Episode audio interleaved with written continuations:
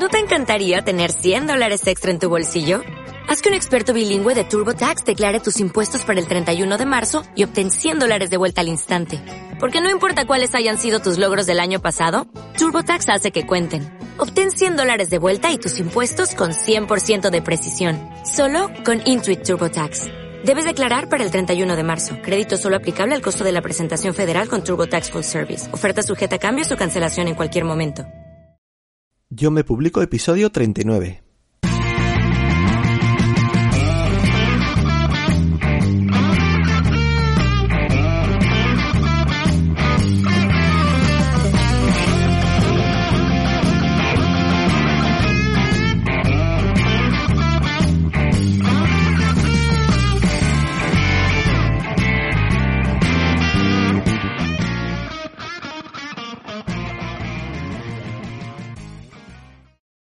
Bienvenido y bienvenido a Yo Me Publico, el podcast de tu publicación profesional en el que hablamos de escritura, corrección, maquetación, cubiertas, publicación, promoción y todo lo que tiene que ver con la publicación de calidad.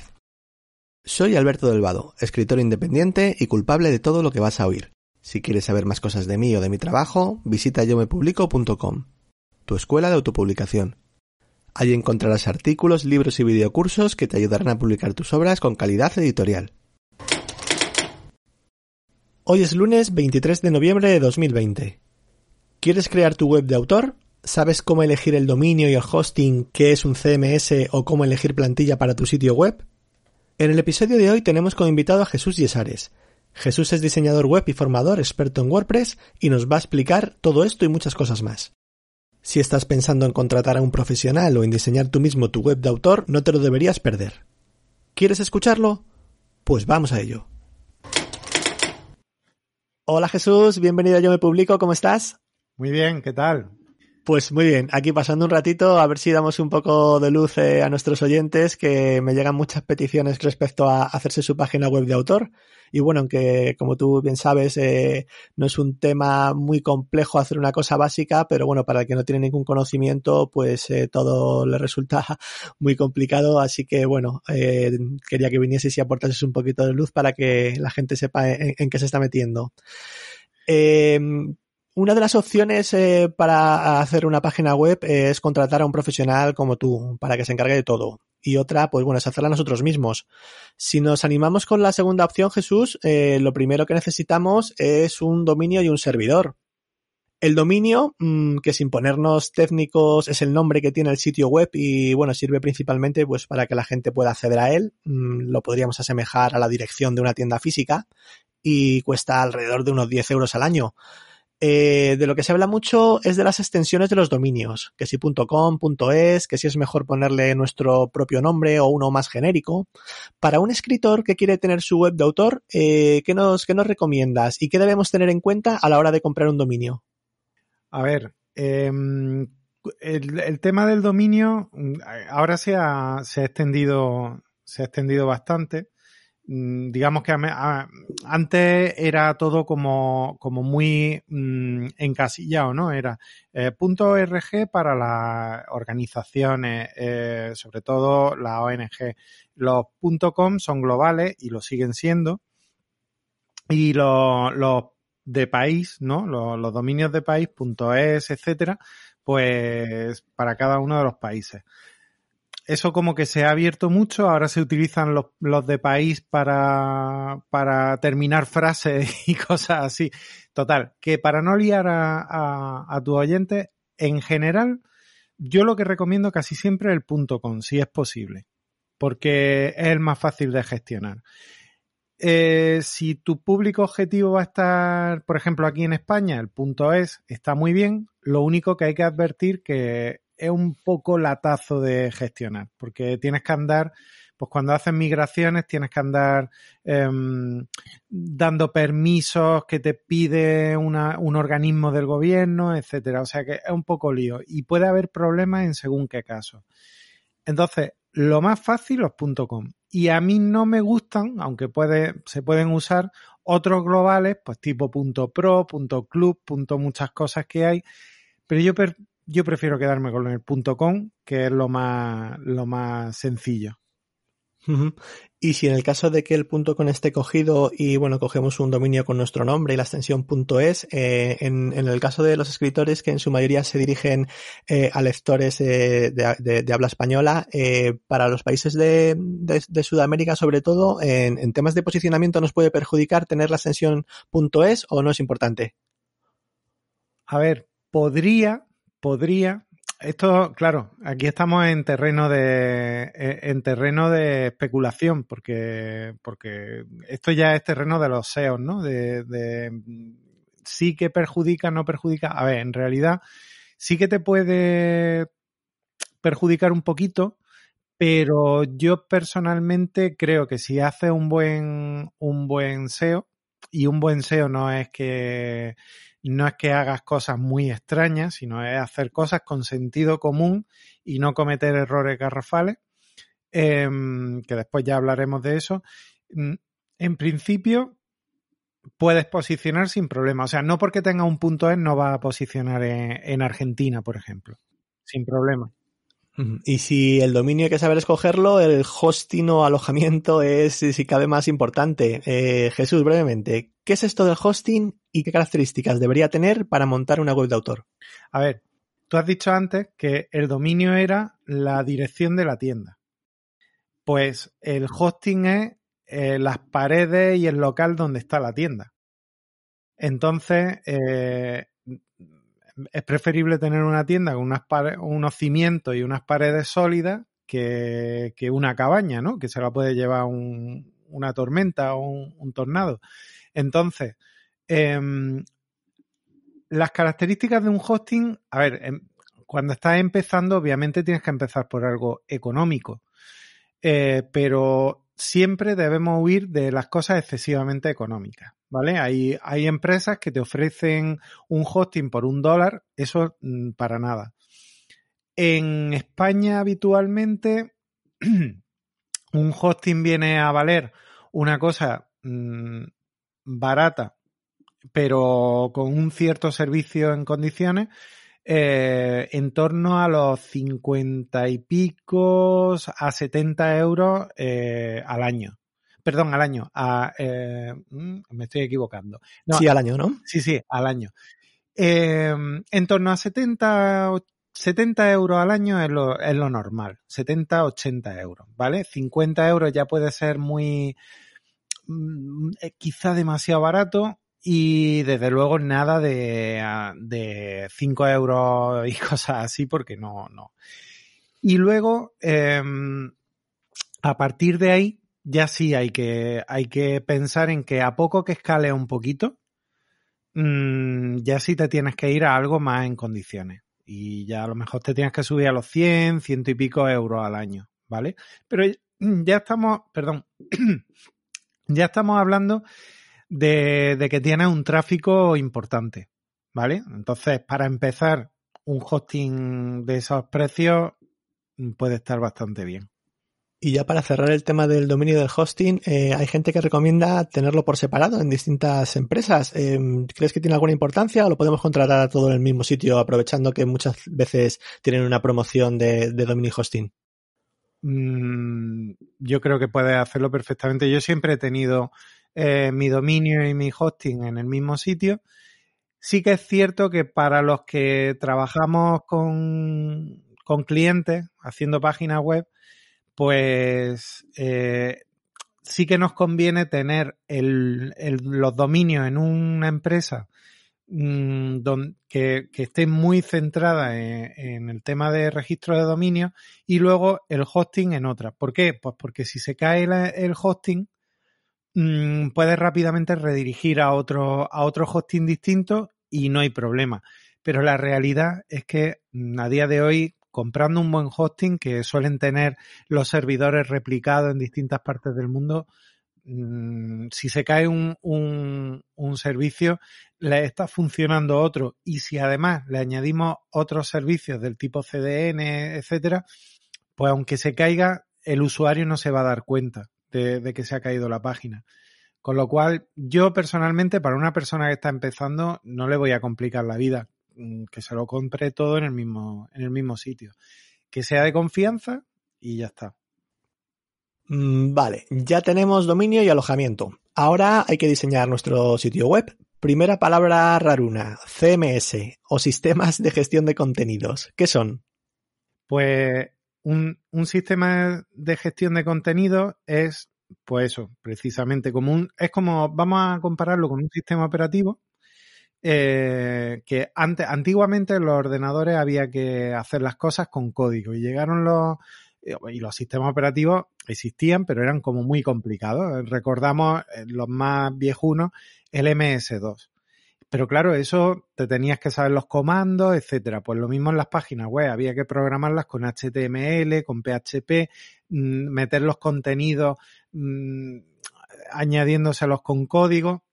¿Y qué, qué son los, los, CMS? Pues un poco como vino a ser Windows en los sistemas operativos de nuestros ordenadores. Ya manejábamos con ratón, eh, podíamos hacer clic en ventanitas y, era todo más fácil. Pues los CMS pasa igual. Lo que te permiten es gestionar los contenidos de tu blog fácilmente. Puedes añadir una entrada, puedes entrar al, al blog fácilmente mmm, con seguridad, eh, metiendo tu usuario, tu contraseña, todo eso está programado por detrás, pero para ti es simplemente un gesto. Y, y es mucho más sencillo de manejar que, que, lo que había antes, claro. Uh -huh. Y de todos los CMS que hay, eh, para alguien sin experiencia que quiera montar un, una página web de, de la que estamos hablando, ¿cuál nos recomendarías? Pues mira, hay muchas opciones. Todos conocemos, eh, todos conocemos ese famoso, ese famoso eh, proveedor de página web que, que, se anuncia en la televisión y que te lo pone todo maravilloso. Pero todos esos tipos de, um, sistemas tienen un problema y es que um, eh, tienen, digamos, son propietarios, ¿vale? Tú no eres dueño de, tu información al final. Entonces, el CMS más extendido eh, desde en los últimos años es WordPress. WordPress, pero cuidado, porque hay dos WordPress. Hay un WordPress.com y WordPress.org. Son el mismo, pero WordPress.com pertenece a la empresa Automatic y WordPress.org es libre. Tú te puedes descargar el archivo, te lo llevas a tu hosting y lo despliegas allí y ahí tienes tu página web. Si un día tu hosting no te gusta, lo comprimes, te lo llevas a otro hosting y lo vuelves a desplegar en otro hosting. Y siempre será tu información, tus artículos de blog, tu, los comentarios de tus usuarios, todo será tuyo. Entonces WordPress, que ahora mismo, por cierto, ocupa eh, el 40% de Internet.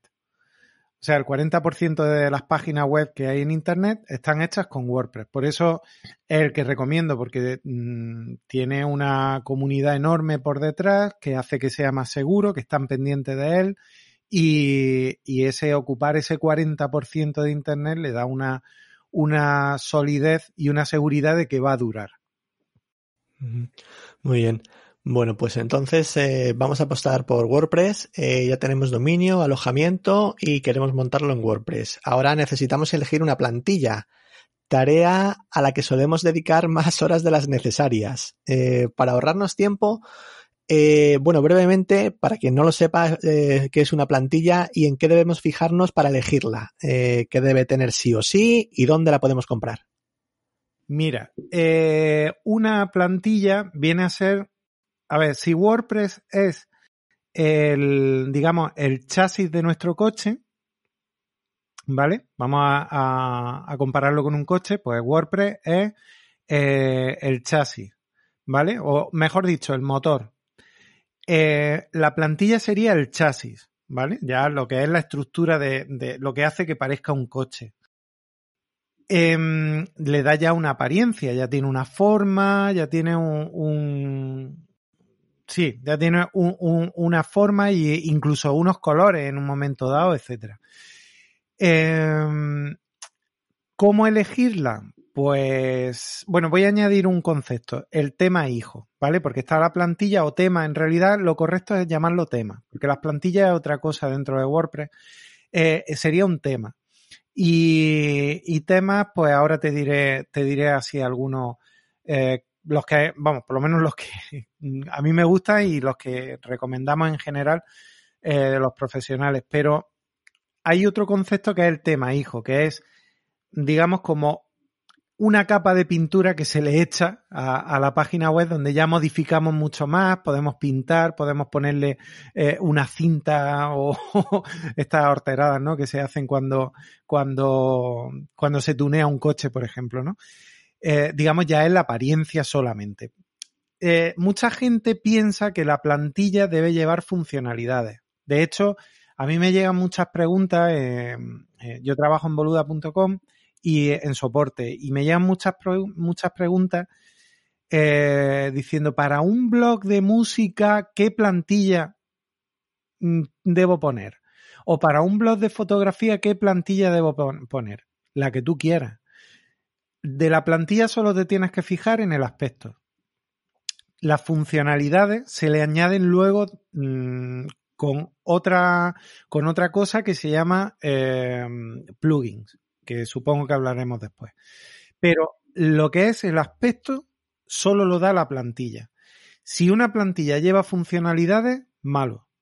Porque si otro día, si dentro de, yo qué sé, un año, dos años, te cansas de la plantilla, porque esto es como todo, es diseño y las modas cambian, y quieres cambiar a otra plantilla distinta, pues como tenga una funcionalidad incrustada y sea vital para ti, ya eres esclavo de esa plantilla para siempre. Y si un día dejan de actualizar esa plantilla, pues casi han matado tu web. Claro.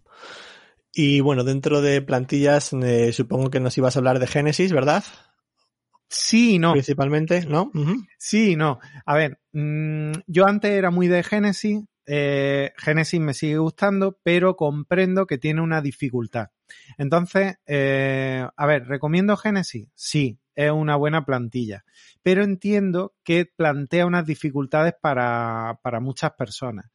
Em, porque hay que tocar cierto código, ya cada vez menos, cada vez más fácil manejar Genesis, con lo cual sigue siendo una, una excelente opción.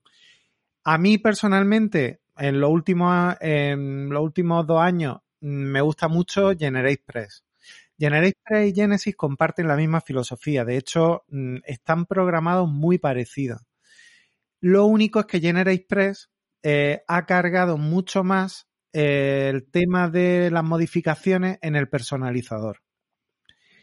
De manera que para un usuario completamente novato, eh, hacer modificaciones en la plantilla es súper fácil, súper fácil. Y luego además tiene un precio muy, muy, muy económico.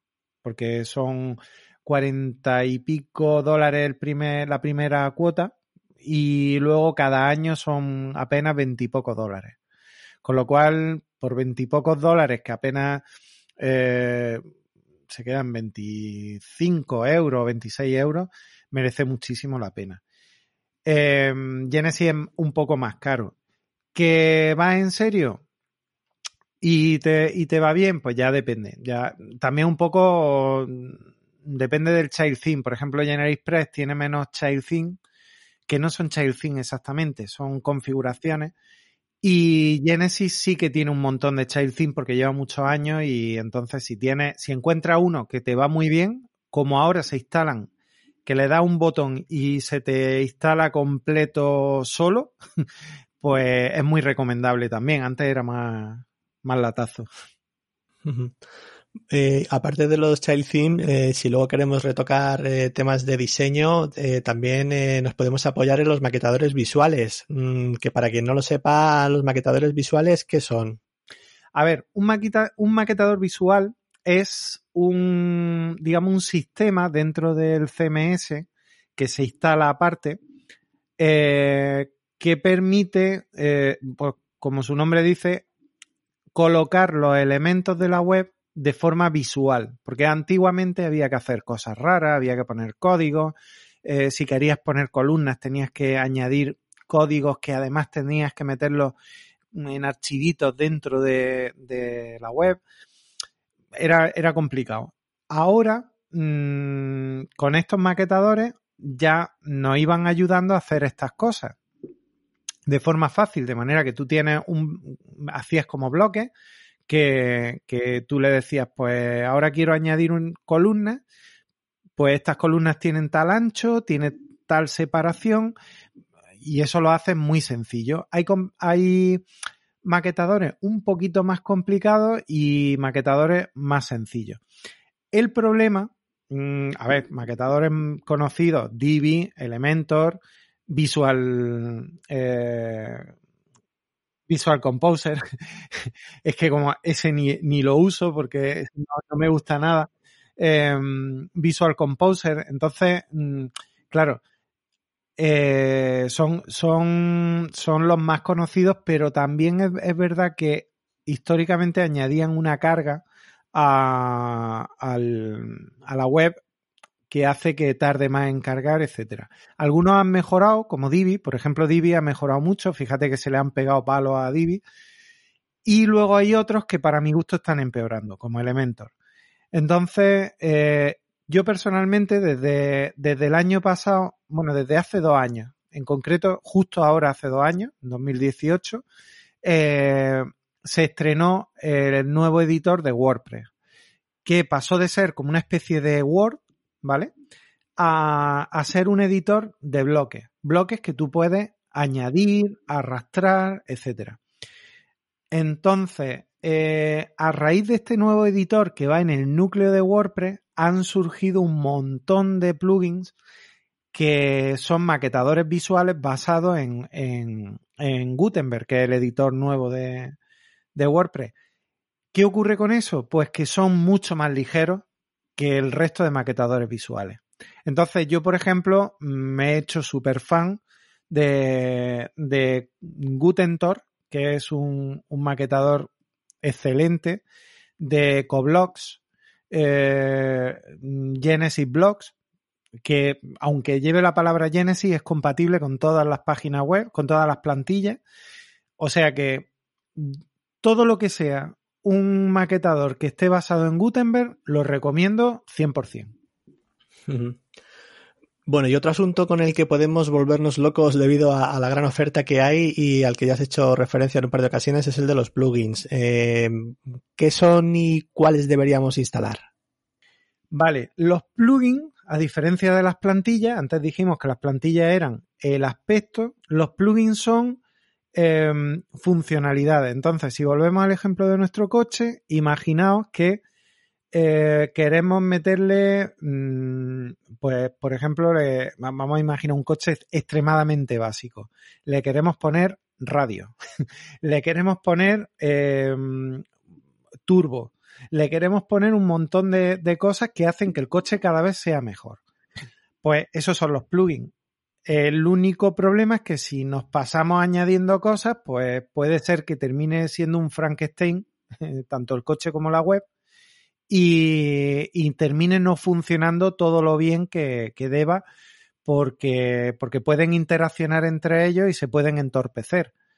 Pero en general, siempre hay que, hay que, hay una frase que hay que tener en mente que es, si tú tienes eh, todos los plugins que necesitas para, para que tu web haga lo que tú quieres que haga, solo los necesarios estará bien.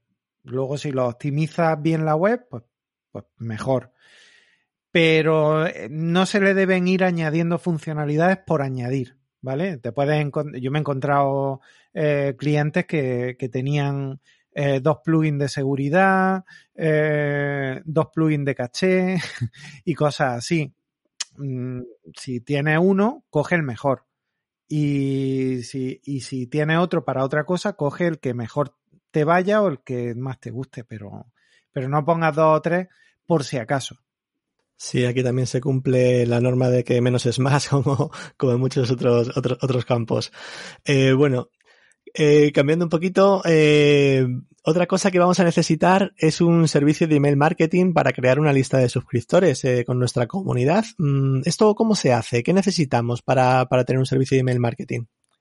Pues para tener un servicio de email marketing necesitamos mm, primero mm, contratar o bueno, inicialmente podemos tenerlo gratuito, pues un servicio que ofrece esta funcionalidad, como pueden ser eh, MailChimp, MailPoet, SendingBlue, eh, hay un montón. Eh, hay, es que Mailer, Mailer, lo diré, perdón, MailerLite, hay un montón, ¿vale? Pero básicamente lo que hace esto es que cuando nosotros mandamos un montón de correos, si lo hacemos desde nuestro servidor, eh, corremos el riesgo de que mm, eh, los, digamos, lo que se llaman los ISP, es decir, los, los servicios de correo, entiendan que cuando una dirección envía muchos correos puede estar haciendo spam. Entonces, estos servicios reducen la posibilidad de que esto ocurra. ¿Por qué? Pues porque tienen unos mecanismos internos que, digamos que certifican el que tú lo que estás haciendo es correcto, etcétera. Entonces, por ejemplo, em, hay, hay, dependiendo de la empresa, hay más medidas de, para conseguir esto o menos. MailChimp, que está muy extendido, corre el, eh, digamos, la, eh, el, el, rumor o la leyenda urbana de que para los usuarios del servicio gratuito utiliza unos servidores y para los usuarios de pago utiliza otros. Puede ser una leyenda urbana o puede ser verdad, no lo sé. Pero sin embargo, MailerLite sí que me consta que es extremadamente duro a la hora de, de, gestionar los usuarios que, que tú tienes en tus listas. De hecho, MailerLite se pone muy, muy, muy eh, estricto a la hora de importar usuarios. Como tú importes una lista de, por ejemplo, 200 usuarios eh, de golpe, eh, no hayan entrado a través de un formulario ni nada por el estilo, mm, puede que incluso te bloquee la cuenta, porque entiende que, que tú no puedes haber ganado 200 usuarios de golpe. Entonces, pues bueno, mm, dependiendo de la empresa, estas cosas las gestionan de una forma u otra. Pero en general, lo que te evita es que, que, que te penalicen a tu propio servidor, a tu propio hosting, que es el que envía los correos normalmente. Bueno, vamos a liarnos la, manta a la cabeza y, vamos a, diseñar nuestra propia página web. Eh, si no tenemos experiencia y no queremos tardar demasiado, lo más recomendable, por supuesto, es realizar un curso. en tu caso, Jesús, eh, tienes un servicio de formación en WordPress. ¿En qué consiste este, este servicio de formación y cuál es su precio? Bueno, yo ahora mismo, es verdad que te, has metido en mi web y como la tengo un poco abandonada, has visto servicio de formación, pero ahora mismo no lo tengo porque precisamente trabajo para una empresa de formación que es boluda.com y, y, bueno, yo no, no, ahora no lo hago, no, no ofrezco ese servicio. Mm, de hecho, una de las cosas que, que tengo que, que quitar de, de la web.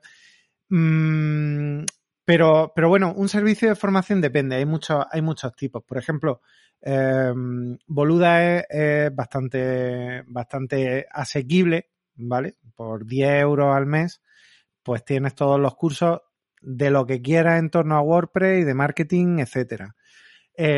por supuesto, si contratas a una persona que, que va a estar encima tuya, etcétera, pues te va a estar ayudando, va a estar supervisándote, pues obviamente el servicio es bastante más, bastante más caro, lógicamente. Pero, pero bueno, mm, hoy en día se ha, se ha estandarizado mucho la formación en WordPress. Lo único hay que saber buscar. Mm, em, casos como el de Boluda, hay varios y dan una excelente formación. Y sí que digo que desconfíen los, usuarios mucho de, de estos, digamos, cursos que, que tienen precio como de máster, ¿no? Y que te los venden como un máster, eh, porque suelen ser bastante, eh, mm, bastante, pueden llevar a equívocos. A lo mejor puedes recibir un, no recibes todo lo que, lo que esperas. Y si no queremos complicarnos la vida y preferimos que un profesional, como tu caso, por ejemplo, se encargue del diseño de nuestra web de autor, mm, ¿en qué tenemos que fijarnos a, la hora de contratar a ese profesional? Y bueno, ¿cuánto nos podría costar hacer, hacer una web de autor? Vale, eh, esto, es, esto es un tema complejo. Ah, yo siempre recomiendo que uno haga eh, por primera vez su web, ¿vale? ¿Por qué? Porque aprende a apreciar qué es lo que va a hacer el profesional. En cuanto le empiecen, no porque hacer la web es fácil, mm, a poco que te pongas. Eh, una vez que te enfrentes a los muchos problemas que te pueden surgir en el, eh, digamos, cuando ya has echado a andar la web, es cuando ya empieza a sentir que, que ciertamente un profesional puede ser necesario. Entonces, si tomamos la decisión de que nos haga la web un, un profesional, ¿Qué tenemos que exigirle? Bueno, lo primero, mmm, a la hora de pedir un presupuesto, pues que nos cuente qué es lo que va, qué es lo que va a instalar. Eh, por eso debemos habernos peleado ya antes y conocer un poquito qué, qué, es lo que conviene en cuanto a plantilla, en cuanto a plugin, etcétera.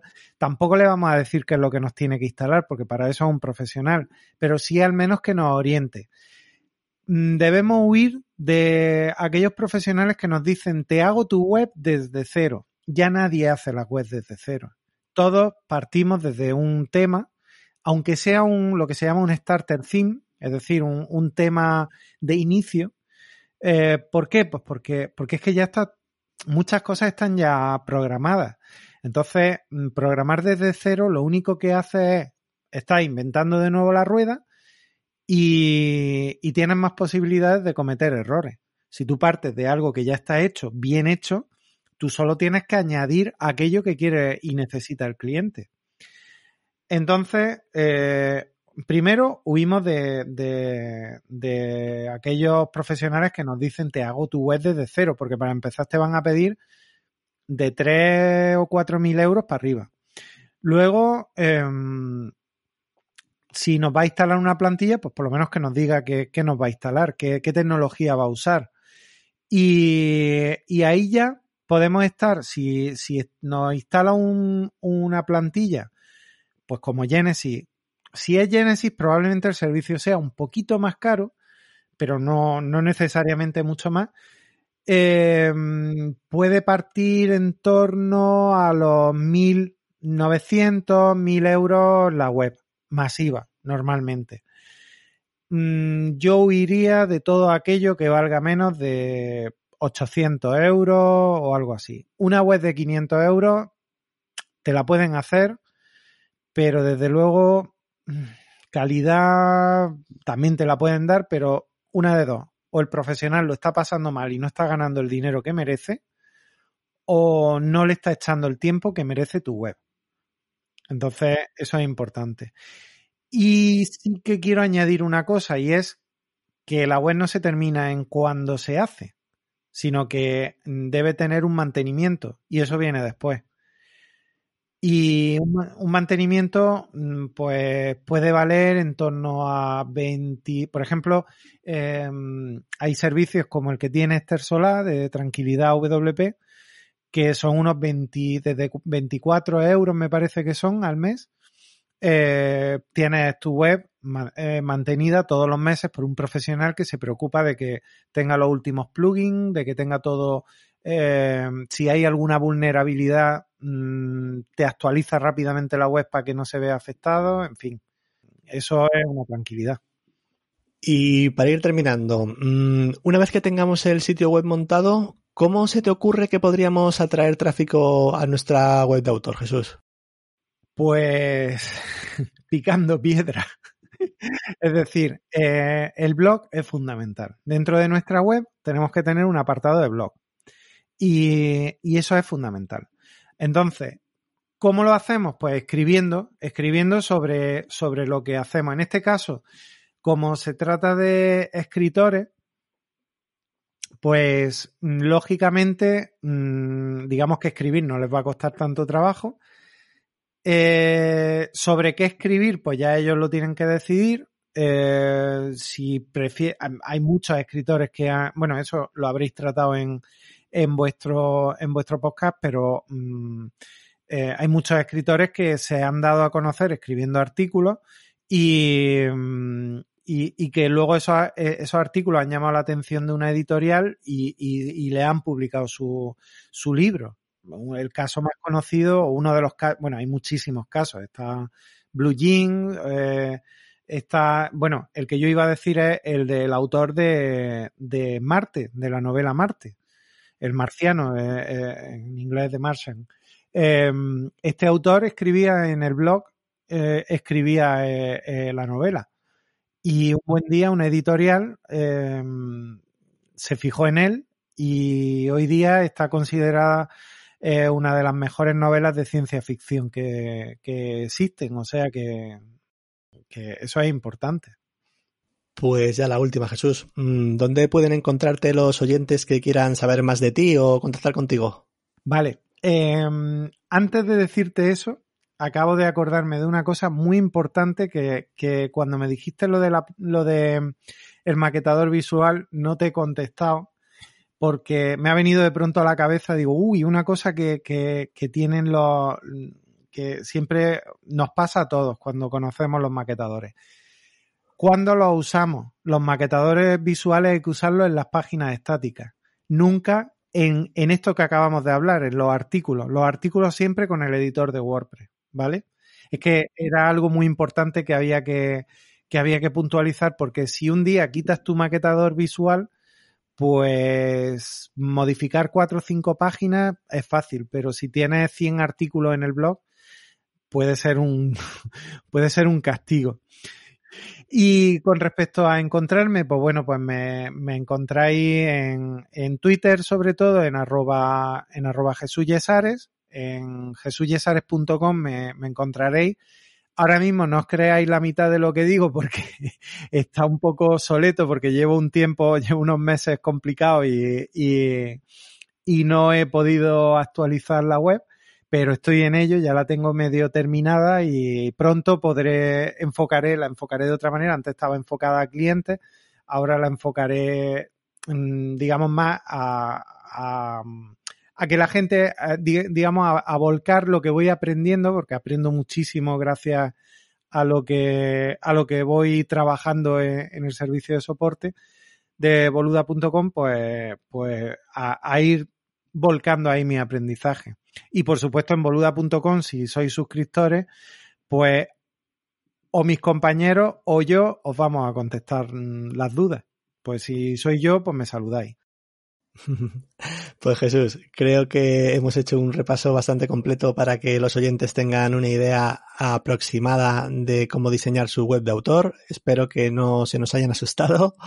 Muchas gracias por pasarte por Yo Me Publico y, darnos todos estos consejos. Un, abrazo, Jesús. Muchísimas gracias, Alberto, y, enhorabuena por el proyecto, porque está muy chulo que además hay que decir que, que, ha ido creando tú y, muy bien, o sea que, que es muy, muy, muy profesional.